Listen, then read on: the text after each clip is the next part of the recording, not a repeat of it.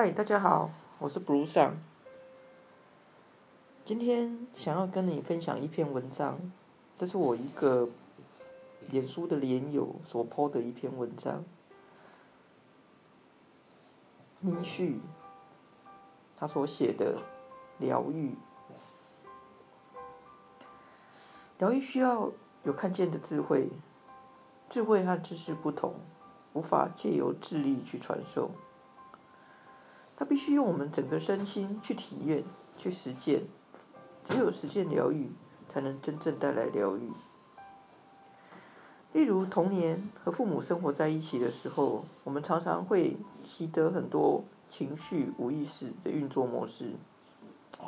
如果在这个过程中受伤了，成年以后，我们的生活就会一而再、再而三出现这些创伤的事件。每一个事件都是指向那个需要被我们看见的无意识模式，直到我们疗愈的那个伤口。有时候，伤口会以情绪的方式呈现在生活中，投射在另一个人的身上。当我们感觉不好的时候，总是以为外面的人和他们的行为让我们感到不舒服。其实这是一种错觉，只是在生活中不断的看见一些征兆，然后。去问为什么又遇到同样的事？有觉知的人会发现，我把我的过去投射到另外一个人身上了。借由和你的互动，看见了我曾经受伤的感受。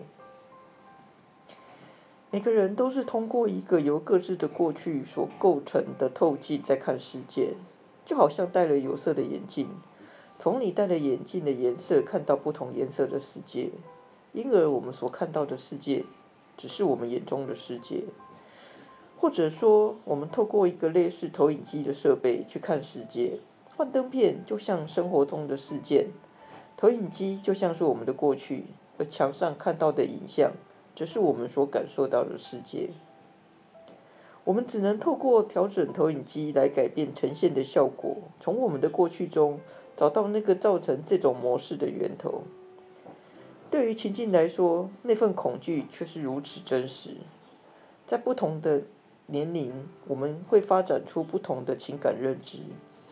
渐渐的，我们越来越能意识到自己的感受是怎样。当我们生气的时候，问问自己需要什么；当我们害怕的时候，问问自己需要什么，然后去回溯这些受伤感受的源头。身体里面那些无意识的部分也是这样的运作。背负这些东西会耗费很多能量，神经系统某一些部分的电力缩减了，觉知力也在消减。若不放下它们，我们的身体、情绪、心智就会一直处在碎片化的状态。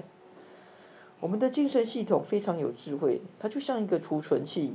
当人们受伤了，恐惧就会被储存起来，它会一直保持这种紧缩，直到合适的关系出现。这个时候。会感觉现在的遭遇慢慢关联，慢慢的神经系统的这个部分会再次被打开，然后我们从储存区中把恐惧下载到关系，所以我们通过了恐惧建立的连接，感受你的恐惧，就像你手里抱的孩子，轻轻的对他说：“你害怕了，来吧。”会有一个新的脉冲反射回来。内在那个年幼的孩子开始长大，然后学习自己管理自己的恐惧。以往过去的恐惧被释放，神经系统也会开始放松。在这个过程中，我们将恐惧化成了气、生命能量、创造力，可以借由学习有意识的训练，与自己内在的连接，扩大内在的空间，改变自己对事件的反应。每个人在面对人生的种种状况时，对遭遇的看法和诠释，从更细微的意义来说，就是无形的内在语言——潜意识。潜意识纯属力量，不具方向，就像蒸汽或电力一样，接受引导去做事，却不具诱导能力。也可以从吸引力法则的角度切入：你怎么说，你的人生，你的人生就呈现什么样子。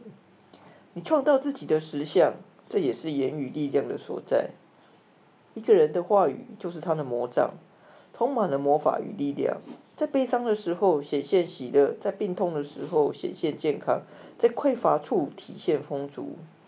但人的心智、意识层面常常只看到表象，只看到死亡、灾难、疾病、贫穷和种种限制，将这些烙印到潜意识里。生命常常活在恐惧里，恐惧匮乏，恐惧失败，恐惧生病，恐惧失去，还有莫名的不安。每一个意念，无论有没有出口，都是要求。潜意识的恐惧会在你的内心演绎好几遍，然后兑现。因此，透过语言粉碎潜意识的那些我们不想再保留老旧，重新创造美好的作品，带着力量、力量和信心，大声的说出以下这段话：现在我要粉碎、破除潜意识里每一个不正确的记录，就让它尘归尘，土归土。回到原本的空无之中，因为这些本来就在我们的虚构里。